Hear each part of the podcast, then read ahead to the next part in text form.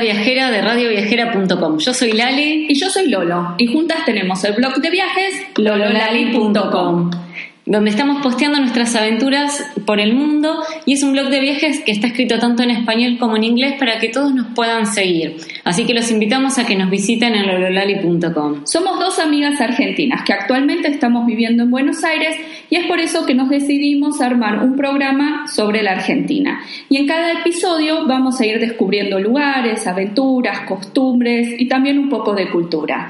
Sí, la idea es que también veamos un poco de historia para poder conocer el origen de los nombres que aparecen en muchos de los lugares que vamos a estar visitando. Bueno, esperemos que disfruten de nuestros programas y los dejamos con el siguiente tema. Y para arrancar, los vamos a dejar con una canción de los fabulosos Cadillacs, Matador.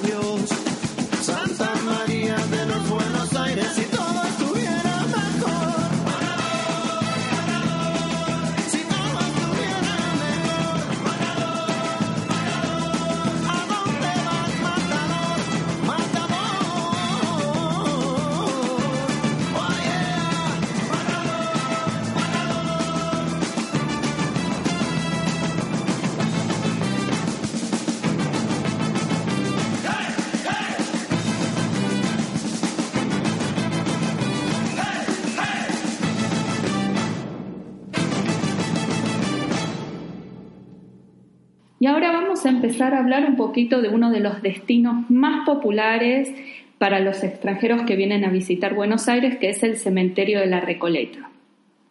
En el episodio anterior, Carlos les comentaba, hablando de los museos, sobre el Museo de Bellas Artes, que está cerca de la Facultad de Derecho. El cementerio de la Recoleta también está muy cerca de ahí, así que quizás puede ser todo un recorrido del mismo día. Lali les va a contar un poco más eh, sobre el cementerio de la Recoleta y qué se puede ver allí. Sí, la idea es comentarles un poco de historia para que cuando visiten tengan un poco más de conocimiento previo. Eh, el cementerio originalmente se construyó, eh, lo construyó la orden de, eh, frailes de los Recoletos Descalzos y, lo que hicieron al principio fue una iglesia con el convento en 1732. En 1822 pasó a formar parte de, se convirtió en el primer cementerio de Buenos Aires.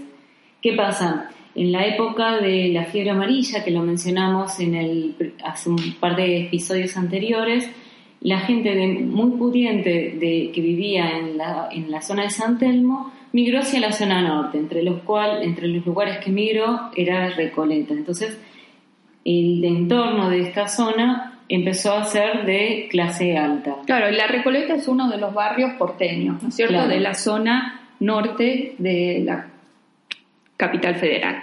Claro. Y hoy por hoy es, digamos, la zona también donde eh, suele habitar la gente de clase alta, entre otros lugares de la capital. Sí, también es un destino popular para alojarse. Hoy en día eh, muchos turistas no quieren quedarse en el pleno centro de la ciudad y eligen barrios como Palermo, La Recoleta, para hospedarse. Exacto. Bueno, cuando ustedes ingresen al cementerio de la Recoleta, en la entrada van a encontrar grabadas sobre el piso tres fechas. Una, el año 1822, que como les comentábamos antes, pasó, se inauguró como el, cementerio, el primer cementerio de Buenos Aires, que es el año de su creación. En 1881, la fecha de su primera remodelación, y en el 2003, que también aparece, la segunda remodelación que se hizo en el cementerio. Como les mencionamos, este fue el primer cementerio de la Argentina y también de la mano, que es una zona donde actualmente habita la clase alta y que eh, en 1870, como consecuencia de la fiebre amarilla, ya había empezado a migrar la clase alta de, Buenos Aires, eh, hay alojados en este cementerio grandes personajes de nuestra historia. Este cementerio van a, al estar grandes personajes de nuestra historia, van a ver eh, monumentos, mausoleos. mausoleos, la verdad, increíbles. Sí, porque hay muchas esculturas, eh, imágenes, eh, toda la estructura que tiene realmente muy diferente y atractiva, más allá de ser un cementerio. Claro, ya desde la entrada principal el pórtico está formado por cuatro columnas de origen dórico griego que le da su impronta. Bueno, estas reformas vieron que les comentábamos antes que hay tres fechas puestas en el piso y que la primera gran remodelación fue hecha en 1881. Estas columnas terminaron de hacerse en 1881. Bueno, y en el frente sobre las columnas van a ver distintos símbolos que describen la vida y la, muerte y que están representados por 11 alegorías el uso y las tijeras, el hilo de la vida que se puede cortar en cualquier momento y la cruz, la letra P, la paz de Cristo en los cementerios, la corona y distintos elementos que cuando vayan a hacer la visita guiada se, les van a explicar qué es cada uno de ellos. Sí, les aconsejamos que hagan una visita guiada, ¿no es cierto? Para sacar más información, porque realmente hay muchas cosas para tener en cuenta. Sí, es súper recomendable. La primera vez que fui yo fue sin visita guiada y fue muy bonito. Pero te perdiste un montón de detalles. muchísima historia. Bueno, como les comentábamos antes, en este cementerio, el primer cementerio de Buenos Aires, están enterradas grandes personalidades de la Argentina, entre las cuales está la quien era, quien fue la esposa del general San Martín, que vamos a hablar mucho sobre él eh, cuando hablemos de Mendoza, algo ya comentamos cuando estuvimos hablando de Argentina. Está también Vicente López y Planes, que fue el que escribió, o sea, fue un político y escritor, y fue el que escribió eh, el himno nacional argentino. También eh, tenemos personajes como Juan Manuel de Rosas, que fue un, personaje muy importante de la Argentina. Está, entre otras personas, Juan Bautista Alberti, que es, considerado el padre de la Constitución argentina. También, si se acuerdan, está Felicitas Guerrero, que lo mencionó en el capítulo anterior eh, Carlos, cuando hablaba justamente del Museo de Felicitas, de Santa Felicitas, en realidad, para ser más exacta. Después también está Julio Roca, que fue uno de los personajes del que cuando vengan a la Argentina seguramente van a escuchar, y sobre todo si van al sur de la Argentina, a la Patagonia, la campaña del desierto. Bueno, eh, Roca fue, digamos, el impulsor o el, eh, quien llevó adelante esta cruzada. Sí. Eh, también van a tener en el panteón que de los caídos de la Revolución del Parque de 1890 personajes importantísimos de la historia como Leandro Nealem, Hipólito Yrigoyen, que fueron presidentes o, o políticos, Humberto Ilia que también fue un presidente muy respetado por su honestidad. Y también van a verla a, ¿cómo se llaman? A Evita Perón. Claro, bueno, esa es la tumba más visitada, ¿no es cierto? Ir a ver eh, el mausoleo de Evita Perón. Sí, así que bueno, eh, hay, como les mencionamos antes, hay grandes personajes y, y la verdad es que es un lugar infaltable. Vendría a ser salvando las distancias, como el Panteón de eh, París, donde tienen eh, muchos próceres claro, destacada de la historia. Ah, muy bueno. Eh, Súper recomendable, así que no dejen de ir. Imperdible. Y cerrando el relato sobre el cementerio de la Recoleta, los dejamos con una canción de soledad que nadie sepa mi sufrir.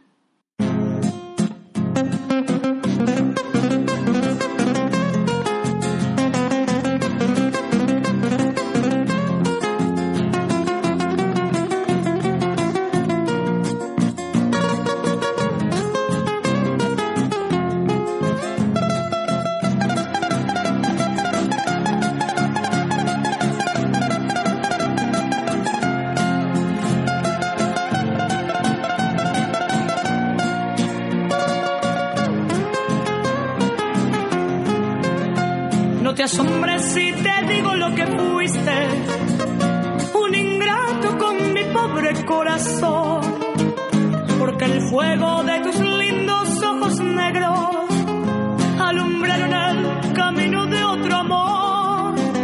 Y pensar que te adoraba tiernamente, que a tu lado como nunca me sentí. Y por esas cosas raras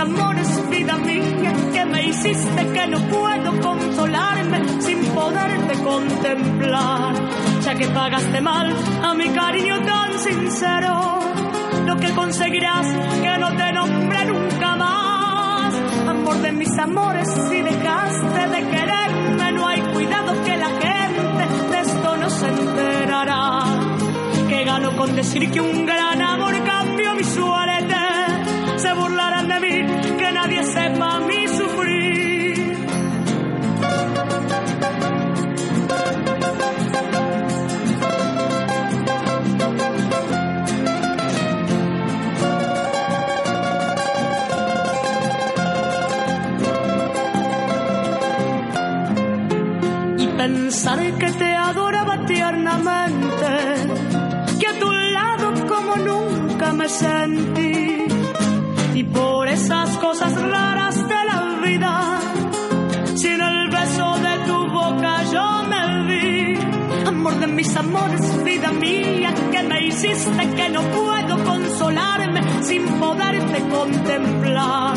Ya que pagaste mal a mi cariño tan sincero, lo que conseguirás que no te nombre nunca más amor de mis amores, si dejaste de quererme, no hay cuidado que la gente de esto no se enterará. Que gano con decir que un gran amor cambió mi suerte. Se burlarán de mí, que nadie sepa mi sufrir. Se burlarán de mí, que nadie sepa mi sufrir.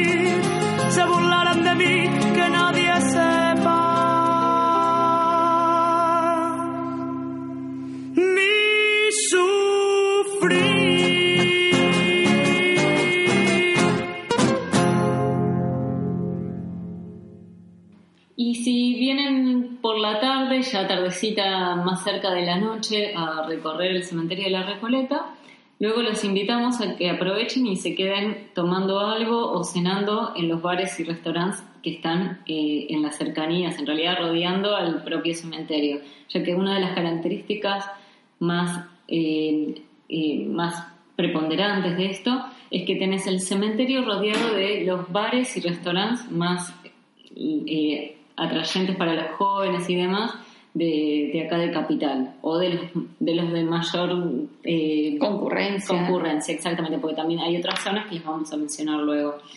Así que eh, les recomendamos que aprovechen y, visiten este barrio también con sus cafés, restaurantes, bares, hay mucha oferta gastronómica en, este barrio. Bueno, y hablando de noche, ustedes conocerán eh, lo que, le, digamos, que es famoso la noche porteña. ¿Por qué? Porque Buenos Aires, primero que es una ciudad que se podría decir que no duerme, porque uno puede ir a la hora que sea y va a encontrar un bar o un restaurante abierto. Hablando de restaurantes, tengan en cuenta que en general en Buenos Aires se cena bastante tarde y muchos de los restaurantes que sirven la cena no abren hasta después de las 8, 8 y media. Sí, eso es importante tenerlo en cuenta. Gracias, Lolo. Y, y, bueno, algo que queríamos mencionar también es de cada barrio tiene como una característica en lo que son los bares o restaurantes, ¿no? Si uno pudiera llamar a cada barrio eh, igual a un tipo de bar o restaurante, eh, podríamos llamar a San Telmo igual a bodegón. Que son restaurantes sencillos, que sirven comida abundante, de buena calidad, en buen precio. Bien casero. De estilo casero, exactamente. Eh, después, como hablábamos antes de los barrios porteños, otro de los barrios es Boedo con los bares de picadas Sí, eso y también está el, restaurante de Homero Mansi, que pueden eh, visitarlo para cenar o también cenar y quedarse al show. Eso está en San Juan y Boedo. Ah, mira qué bueno. Bueno, y después yendo más para el lado de Caballito, en lo que es Pedro Goyen, hace unos años empezó a haber toda una movida de bares cerveceros. Con eh, mucha cerveza artesanal. Eh, típicas de Argentina, pero también importadas de todo el mundo. Sí, bueno, y eh, típico para los que les gusta ir a bares, después ir a boliches, como les decimos nosotros.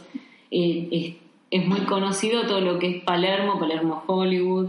Así que, bueno, las cañitas son lugares típicos. Y Puerto Madero, que también lo habíamos hablado, en, mencionado en otro episodio, hay muchos restaurantes, uno pegadito al otro, así que pueden ir recorriendo buscando precios y el tipo de menú o cocina que les interese. Sí, bueno, en el centro eh, también tenemos los bares irlandeses, que digamos, si bien hay un montón de restaurantes, también tenemos en, la zona de, Córdoba y cerca de Leandro en Alem, eh, está, eh, sí, Córdoba, cerca de la, calle de Leandro en Alem, está lleno de barcitos irlandeses. Y también hay los restaurantes que importamos de otros países típicos, como de comida rápida, de café. Pero bueno, los invitamos que consuman la gastronomía local, no solo para disfrutar del sabor argentino, sino también para darle oportunidad a la gente que pone un restaurante y nada, quiere ofrecer su cocina típica, ¿no es cierto? Sí, eh, así que bueno, los invitamos acá Sí, para la noche es interminable, hay para todos los gustos, también para tener en cuenta que Buenos Aires es considerada una ciudad gay friendly, o sea que es eh, tolerante y acepta eh, a la comunidad gay y a toda la comunidad LGTB. Así que eso también es lindo de mencionar para que todos puedan disfrutarlo. Y también hay muchas actividades para chicos, este, no tanto en la noche, pero obviamente que las cenas y todo eso, por más que sean las 12 de la noche, está abierto para toda la familia, ¿no es cierto? Sí. Y mismo las mujeres si viajan solas no hay ningún problema, pueden venir sin ningún inconveniente y, y también dentro de todo es una ciudad bastante segura. Y para dar comienzo a la próxima sección de este episodio, que va a ser sobre el tango, los dejamos con un lindo tango que se llama Tinta Roja.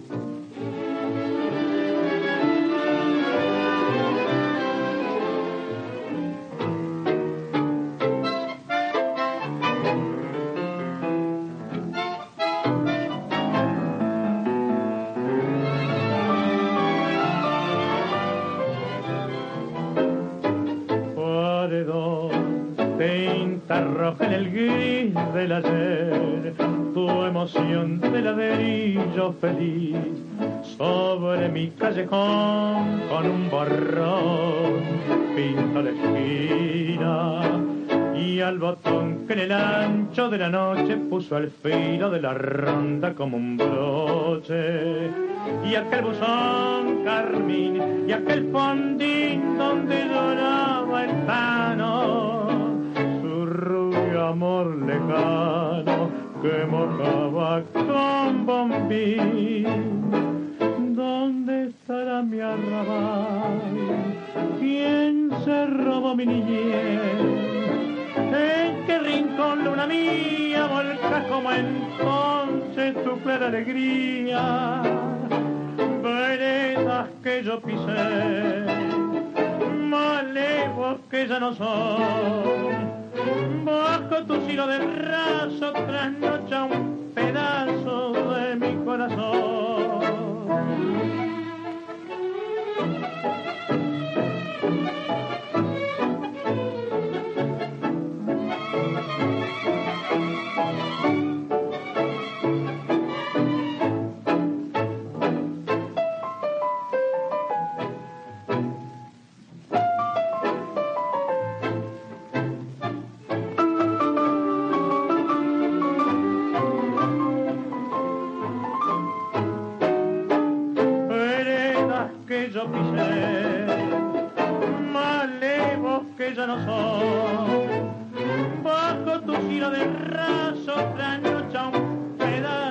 De mi corazón.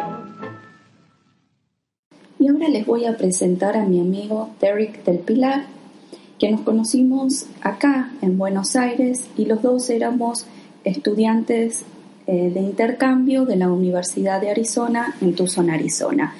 Él tiene un acercamiento muy interesante hacia el tango y nos va a contar un poquito cómo fue eso, que lo fue descubriendo y también un poco sobre las milongas y los milongueros. Bienvenido, Derek. Hola, me llamo Derek del Pilar y les hablo desde Nuevo México, Estados Unidos, donde acabo de actuar como musicalizador invitado en el Festival de Tango de Albuquerque. En este último fin de semana de octubre, más de 500 bailarines vienen de todas partes del país.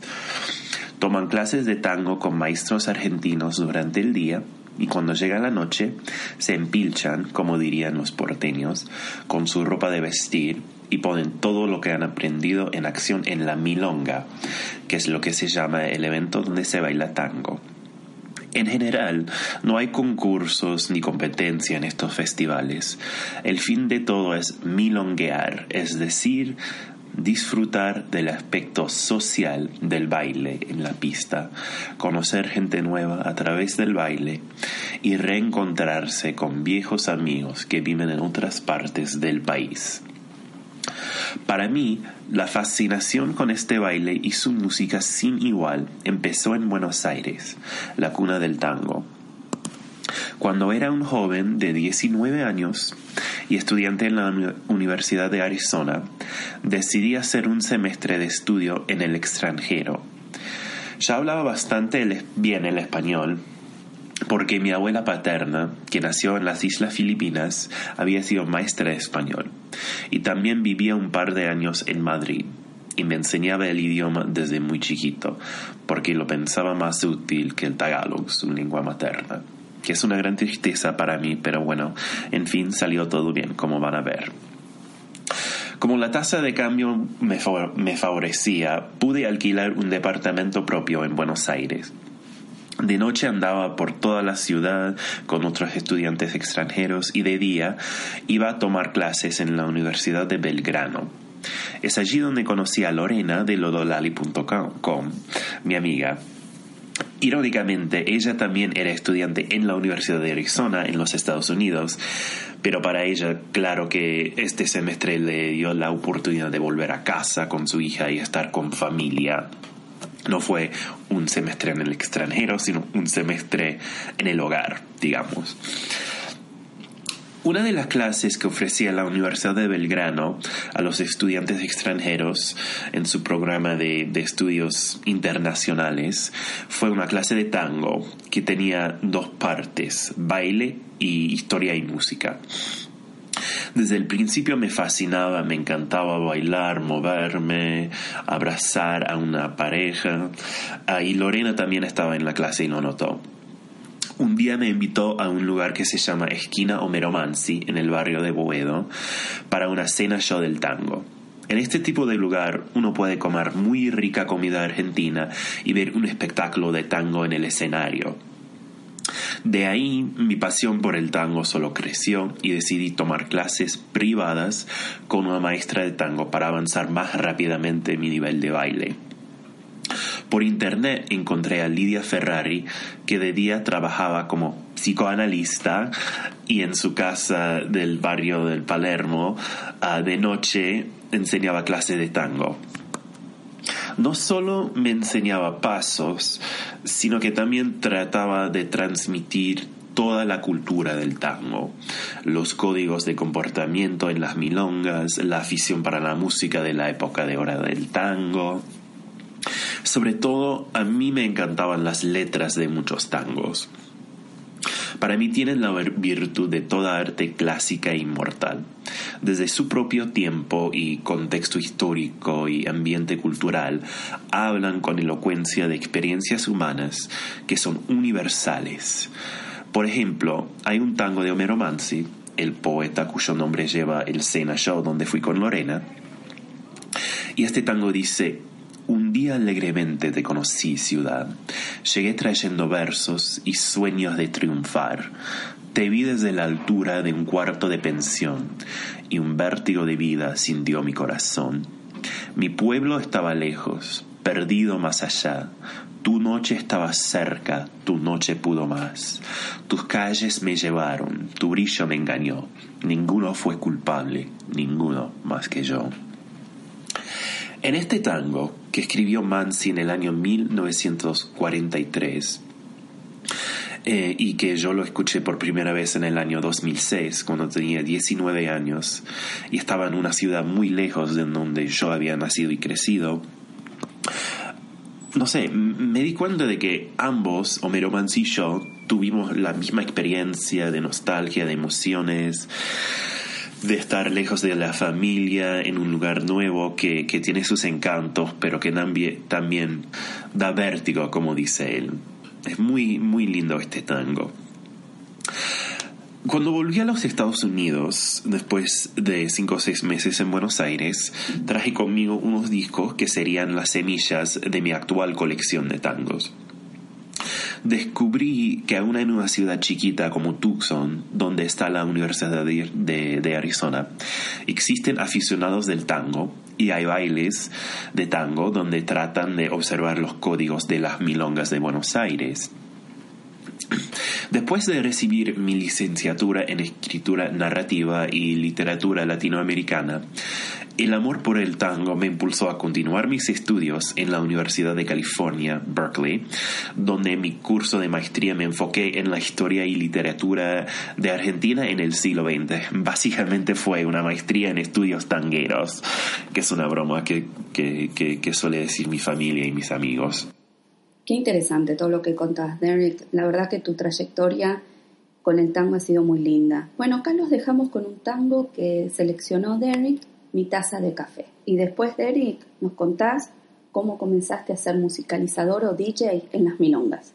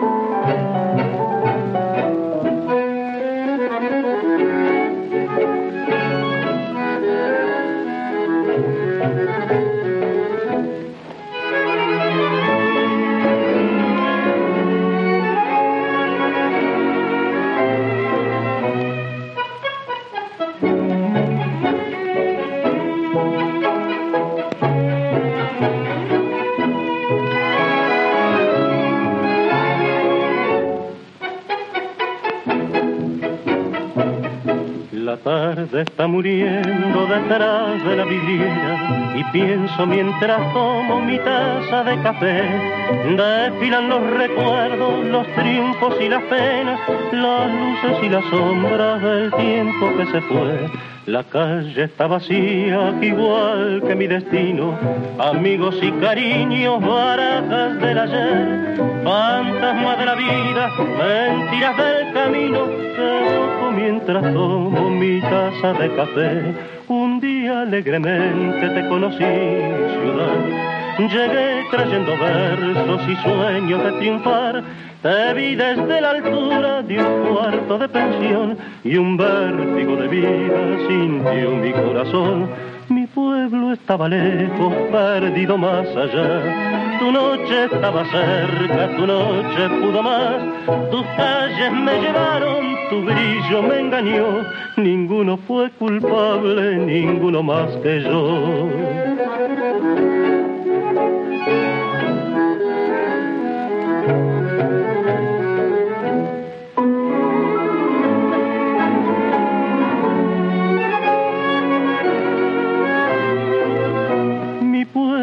Estaba lejos, perdido más allá. Tu noche estaba cerca, tu noche pudo más. Tus calles me llevaron, tu brillo me engañó. Ninguno fue culpable, ninguno más que yo. Después de recibir mi licenciatura en escritura narrativa y literatura latinoamericana, el amor por el tango me impulsó a continuar mis estudios en la Universidad de California, Berkeley, donde mi curso de maestría me enfoqué en la historia y literatura de Argentina en el siglo XX. Básicamente fue una maestría en estudios tangueros, que es una broma que, que, que, que suele decir mi familia y mis amigos. Uh, fue allí en California, en San Francisco, donde conocí a mi amigo Felipe Martínez, que es un maestro de tango español, que tiene una práctica de tango donde da clases y musicaliza. Un día estaba hablando con él sobre sus selecciones musicales, cómo me gustaban, y de repente me dijo, ¿por qué no musicalizas tú un día? Y el resto, como decimos, es historia. Ahora viajo por todo el país como DJ invitado y musicalizo con los mejores tangos de la época de oro para que los tangueros norteamericanos bailen toda la noche. Esta llamada época de oro de tango es la década de entre 1935 y 1945, donde el baile de tango y la música gozaban de su gran auge en Buenos Aires. En esta época había docenas de orquestas típicas de, de tango que tocaban en cabarets, clubes de barrio, salones en el centro, por toda la ciudad. Y son estas las grabaciones que aún se bailan en todo el mundo hoy, desde Taipei a Tucson, desde Berlín a Buenos Aires. Eh, para mí las orquestas más importantes de, de, baile de esta época son cuatro. Primero viene la orquesta de Juan D'Arienzo, uh, que lleva el, el, apodo El Rey del Compás. Y su música es muy, como dicen lo, lo, los tangueros, los porteños, picado, es música, es música rápida, rítmica, que realmente impulsa a bailar. Después viene, viene Carlos Di Sarli y su apodo es el Señor del Tango. La música de Di Sarli uh, me, me, fascina para bailar, pero es más, más suave, más elegante, digamos, eh, más romántica. Después viene la gran orquesta de Osvaldo Pugliese, que es muy muy dramática, sus grabaciones son muy fuertes, tienen una dinámica que, que oscila entre, entre muy, muy suave, delicado, este, y muy, muy dramático, como digo. Eh, no sé cómo explicarlo, no soy, no soy uh, historiador de música. Pero y después de Pugliese viene mi preferido, que es mi favorito de todos, que, que es Aníbal Troilo. Ah, y él lleva el, el, apodo El Gordo Pichuco. Y la música de Troilo para mí une todo. Eh, ritmo, suavidad, innovación musical. El famoso compositor Astor Piazzolla, que compuso mucha música muy buena para escuchar, pero difícil de, bailar. Uh, Piazzolla fue bandoneonista en la orquesta de Aníbal Troilo en los años 40, uh, antes de formar su propia, su propia estética musical, antes de, de, salir de esta época, pero se formó en las milongas con la, orquesta de Troilo.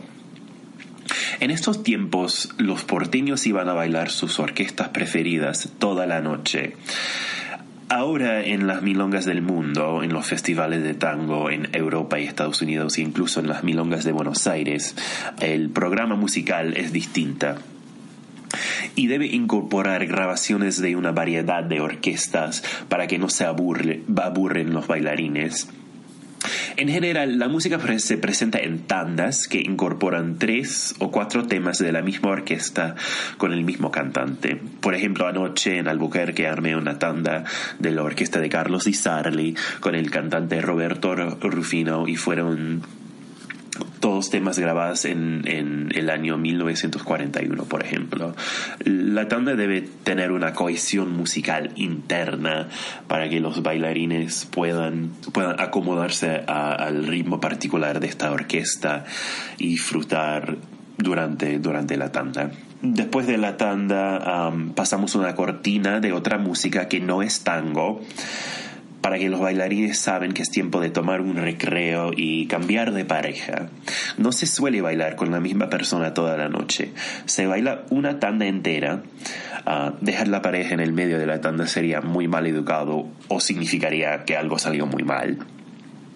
Y durante la cortina se vuelve al ciento, se toma un poquito de agua, eh, se limpia el sudor, en los sienes y en la frente. Ah, y en general no se invita a bailar verbalmente. Durante la cortina los bailarines usan la mirada y el cabeceo para extender y aceptar invitaciones en silencio. Este sistema también da para que los rechazos den más vergüenza, ¿no? Este, porque si uno va al asiento, por ejemplo, de una mujer, o si una mujer va al asiento del hombre y le pregunta, ¿quieres bailar? a, lo, a lo porteño, ¿quieres bailar? ¿Bailas?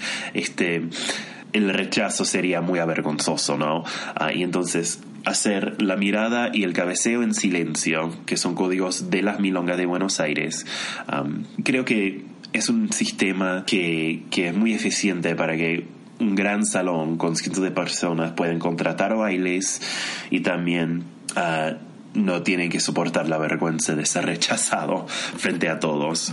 Este, y todos estos códigos vienen de las milongas de Buenos Aires, donde hoy en día todavía bailan hombres y mujeres mayores de edad que empezaron a bailar en su juventud durante la época de oro. Para los aficionados más estrictos, solo estos bailarines merecen el apodo milonguero por haber dedicado toda su vida a bailar el tango. Sin embargo, para otros, otros aficionados como yo, por ejemplo, cualquiera que ama el tango y se dedica a aprender a bailarlo con esmera, con esmero, que ama a la música del tango, puede llegar a ser milonguero. Muchas gracias, Derek, por compartir tu experiencia, tus eh, relato más que interesante. Te agradecemos tu tiempo y esperemos eh, tenerte otra vez acá en Radio Viajera. Y ahora, eh, para cerrar con este episodio, los vamos a dejar con un tango, uno de mis favoritos, que es La Comparsita. los invitamos, como siempre, a que visiten nuestro blog lololali.com, donde tenemos muchos artículos y allí también podrán ver sobre otros lugares de la Argentina. Y, también los invitamos a que visiten a nuestra radio favorita, radioviajera.com, y nos sigan tanto a nosotros como a Radio Viajera en las redes. Gracias por estar una vez más con nosotros y los esperamos en la próxima. La comparsita.